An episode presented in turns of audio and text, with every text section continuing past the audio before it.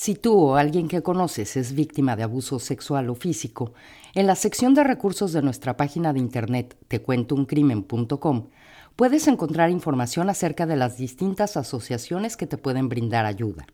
Todos los links te llevarán directamente a las páginas en español de dichas asociaciones.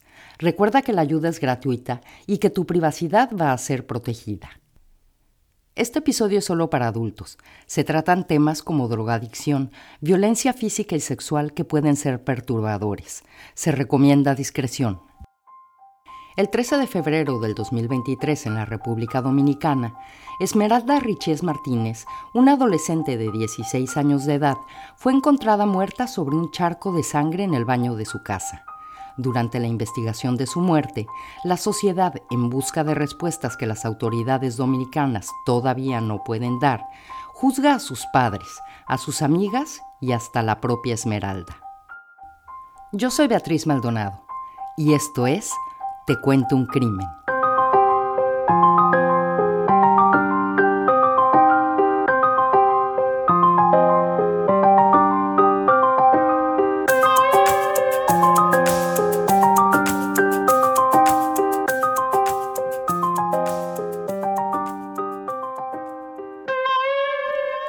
Esmeralda Richies Martínez era una adolescente dominicana que vivía con sus padres y dos hermanos en el sector Vista Alegre en la provincia de Altagracia.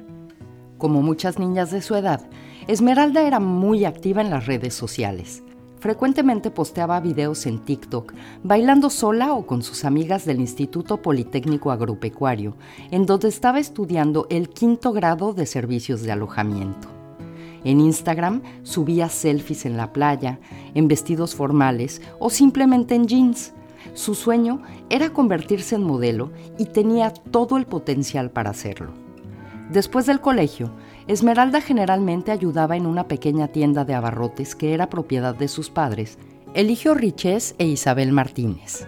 La vida de Esmeralda era como la de cualquier otra niña de clase media de su edad. El 12 de febrero del 2023 eran aproximadamente las 7.30 de la noche cuando tocaron a la puerta de la casa de la familia Richies Martínez.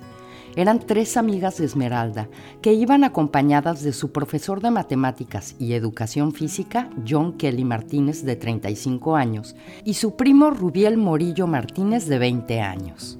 Estaban ahí para invitar a pasear a Esmeralda. Era domingo y al día siguiente la joven se tenía que levantar temprano para ir a clases. Isabel, la madre de Esmeralda, estaba indecisa en dejar salir a su hija. A su padre no le gustaba que sus hijas salieran de noche, pero la mujer accedió.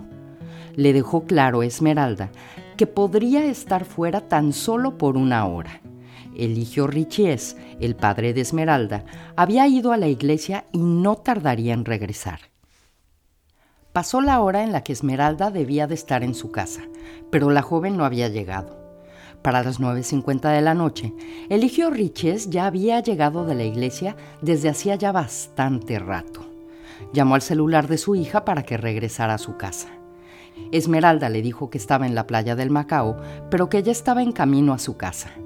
El recorrido desde la playa hasta la casa de Esmeralda tomaba aproximadamente media hora pero la joven no llegó sino hasta casi la medianoche.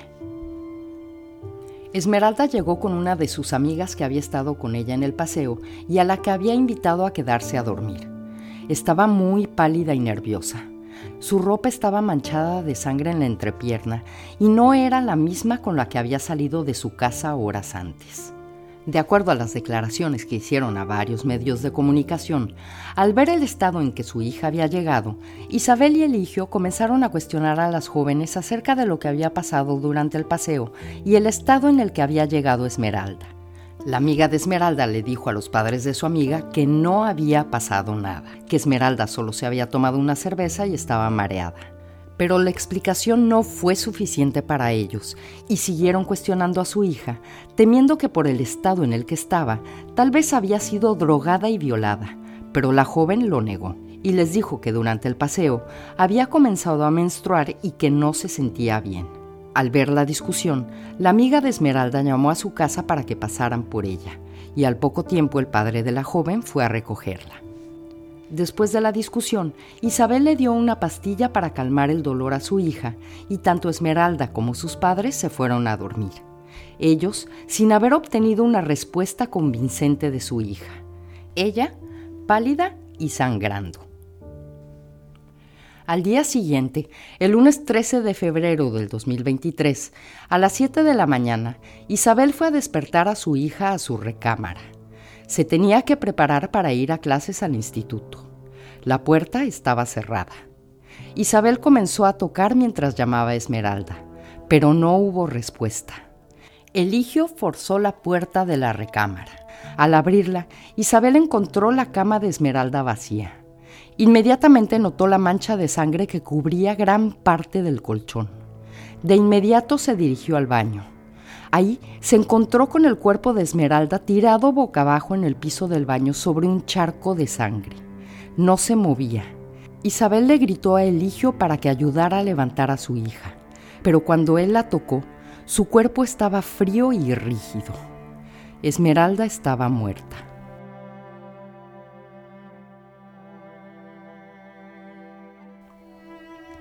A las 8.15 de la mañana, un médico forense se encargaba de redactar el acta de levantamiento de cadáver de Esmeralda Riches Martínez.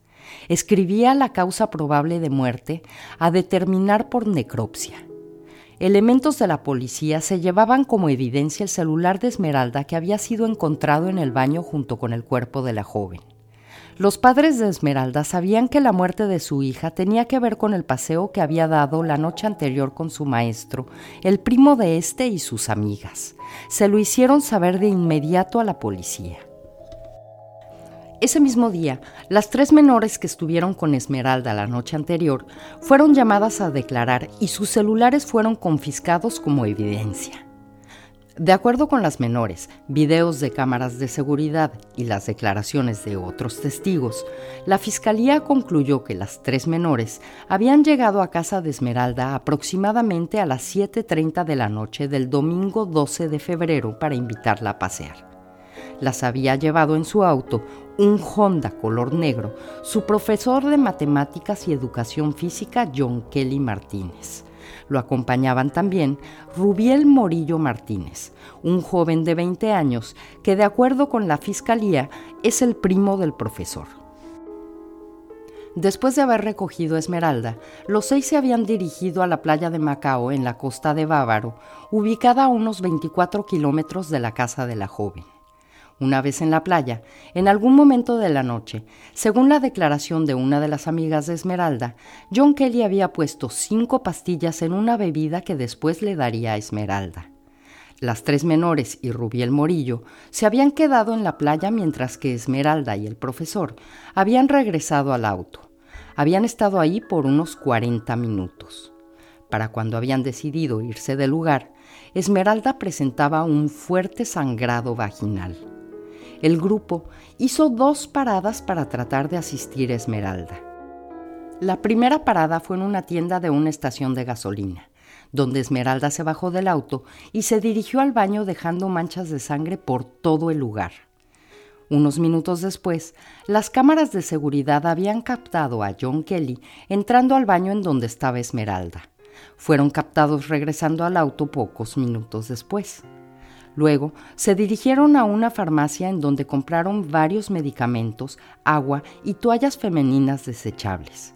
Más tarde, antes de la medianoche, habían dejado Esmeralda en su casa con una de sus amigas y después a las demás menores. El 14 de febrero se emitió una orden de aprehensión en contra de John Kelly Martínez, que al día siguiente, acompañado de su abogado, se entregó en el cuartel de policía de Higüey en donde quedó detenido. John Kelly Martínez es un hombre de 35 años de edad, casado con Jaycee Berenice Espinal, que también es profesora. Tienen dos hijas, una de las cuales también estudia en el instituto donde trabajaba su padre, y es casi de la misma edad que Esmeralda. El profesor parece no tener ningún arresto o acusación previa a la muerte de Esmeralda. En el Instituto Politécnico Agropecuario en donde estudiaba Esmeralda, la noticia de su muerte y que uno de los profesores estaba involucrado se esparció de inmediato.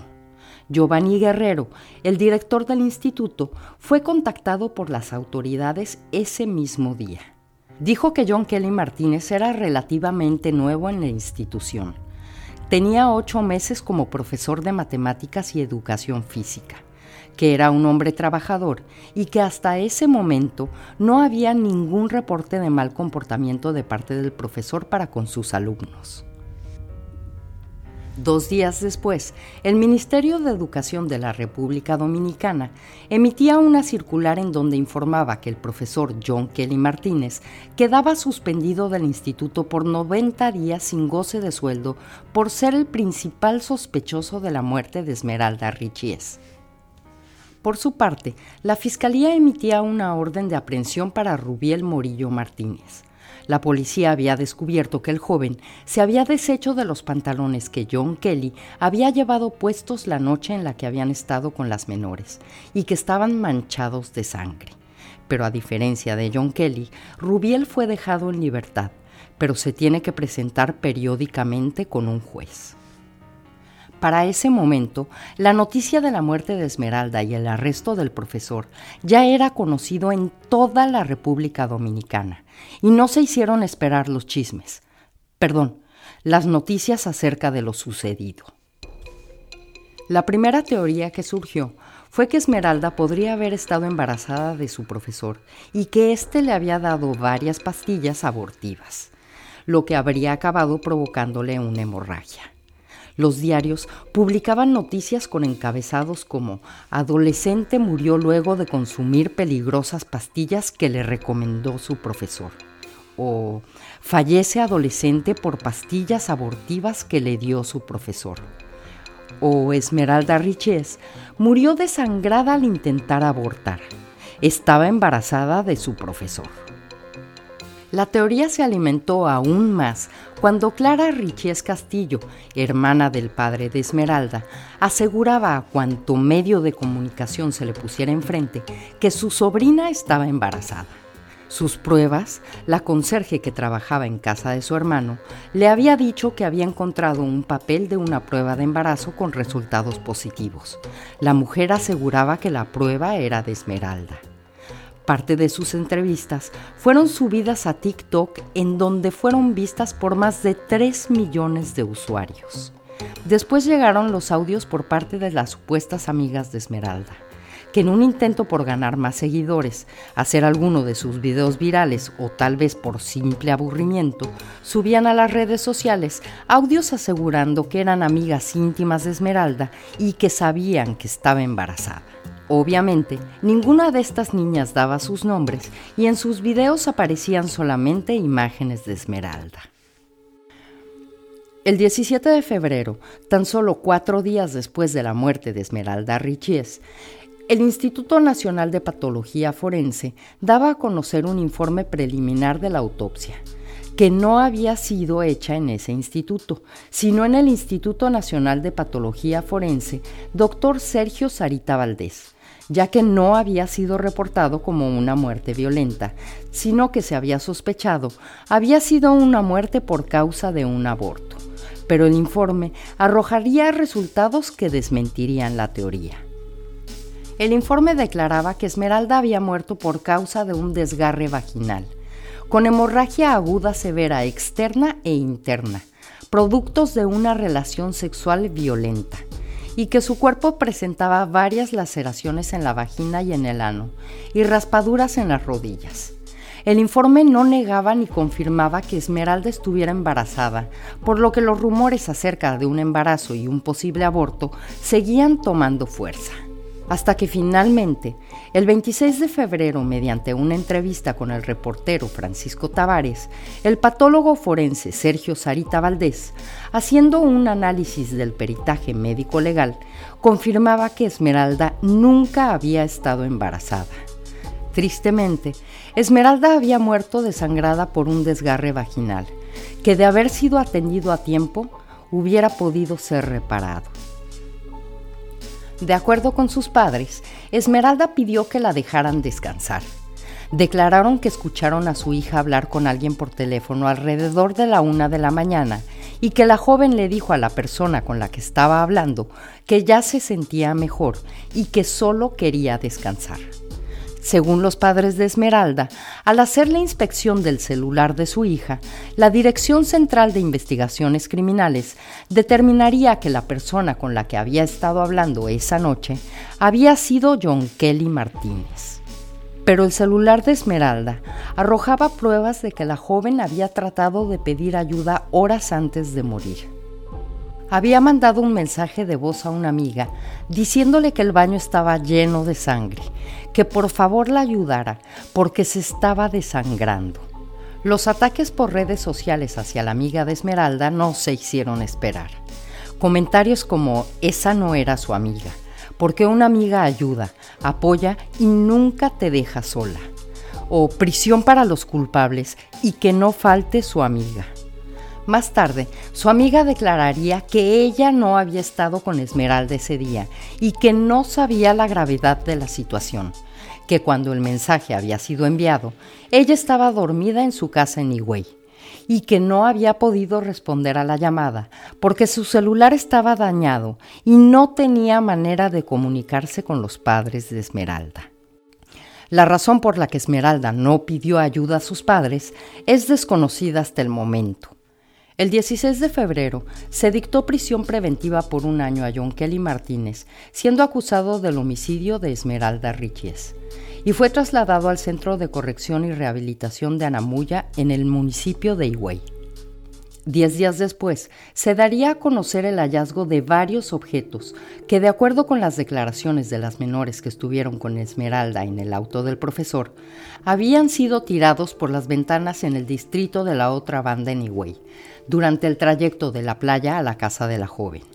La policía encontró una caja de una pastilla anticonceptiva de emergencia y el estuche de la misma, una toalla, un pantalón de mujer color marrón, una blusa de color azul oscuro, una servilleta blanca y un pedazo de funda plástica de color azul. Todos estos objetos están siendo analizados por las autoridades. Pero faltaba una pieza del caso, quizás la más importante. El auto en donde supuestamente pasaron los hechos. El Honda negro del profesor no aparecía. Ahí las autoridades tal vez podrían encontrar gran parte de las respuestas que están buscando y que no han podido encontrar hasta el momento. Pero el auto fue vendido por Jaycee Berenice Espinal, la esposa de John Kelly, un día después de la muerte de Esmeralda lo que implica que fue limpiado para realizar la venta, perdiendo o contaminando gran parte de las pruebas que se hubieran podido encontrar ahí. Jaycee Espinal fue detenida el 26 de febrero por complicidad en el homicidio de Esmeralda Riches. También fue detenido el hombre que había comprado el auto y que lo entregó a las autoridades de inmediato. El hombre alegó que no sabía que el auto fuera una pieza clave en una investigación policial y fue dejado en libertad. Jaycee Espinal también fue dejada en libertad por falta de pruebas. Actualmente el auto está siendo inspeccionado por las autoridades en busca de alguna prueba útil en el caso.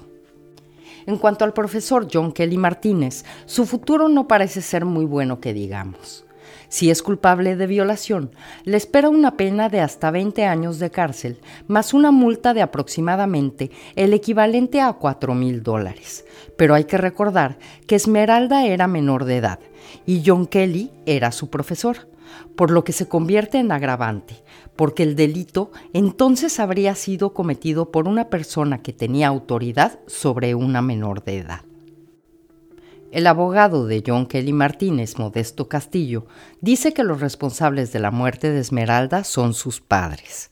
Dijo que su cliente nunca ha negado haber tenido relaciones sexuales con Esmeralda, pero que éstas habían sido consensuales y que nunca hubo violencia en ellas dijo que cuando John Kelly había dejado Esmeralda en su casa, el sangrado vaginal ya había parado y que este se había debido a que Esmeralda era virgen. Asegura que John Kelly había llevado Esmeralda a una clínica en Punta Cana, pero que ella no había querido entrar porque el sangrado ya había parado. Niega también la versión de que John Kelly le había dado pastillas abortivas admite que efectivamente en la farmacia en la que habían parado habían comprado pastillas del día después porque habían tenido relaciones sin usar ningún tipo de preservativo. Asegura que Esmeralda llegó viva a su casa, sin sangrar y sin ningún tipo de golpe en su cuerpo afirmó que cuando Esmeralda llegó a su casa, su madre fue quien la golpeó y que la amiga de Esmeralda, que se suponía que se iba a quedar a dormir con ella esa noche, había pedido que la recogieran porque la madre de su amiga estaba teniendo un comportamiento sumamente violento. a casi dos meses de la muerte de Esmeralda Riches, hay más preguntas que respuestas. Las autoridades y abogados involucrados en el caso, en un esfuerzo por demostrar que la muerte de la joven se está tratando de resolver y que no va a quedar impune, ha soltado información que en lugar de esclarecer los hechos, solo confunden más a los habitantes de República Dominicana y al público en general que piden justicia por la muerte de la menor primero pidiendo una segunda autopsia, cuando de la primera todavía faltan ser entregados los análisis sobre las muestras de tejidos y fluidos del cuerpo, incluidos los análisis toxicológicos. Después, errores en la solicitud de imposición de medida de coerción para Pastor Emilio Vázquez. ¿Que quién es ese señor? Pues quién sabe, porque la orden debía de decir John Kelly Martínez, no Pastor Emilio Vázquez. Seguido por las demandas de Raimundo Rosario, el primer abogado de la familia Riches, a su abogado actual. El primero tratando de demandar por difamación e injuria a Silvestre Antonio Rodríguez, el abogado actual que lo acusa de haber filtrado información cuando llevaba el caso de Esmeralda. Sí, hay que ejercer presión a las autoridades para que este caso se aclare.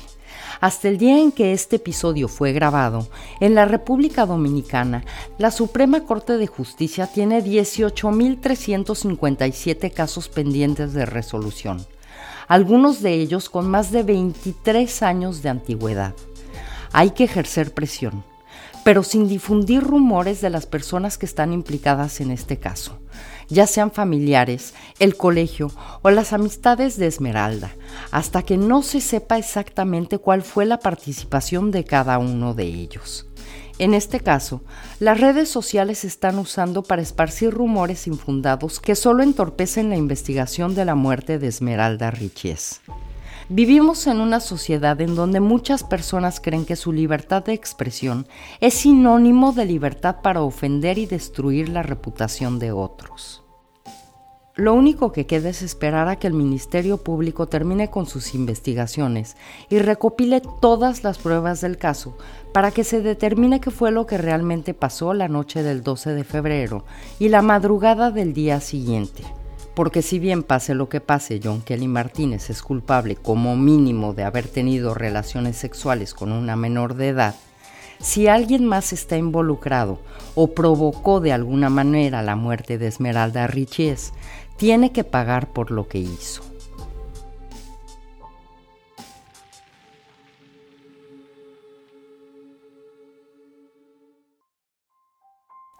Muchas gracias por escuchar. No olviden regalarnos un like y seguirnos en Instagram y en Facebook. Ahí nos pueden encontrar como Te Cuento un Crimen Podcast. Nos vemos el próximo lunes con otro episodio más de Te Cuento un Crimen.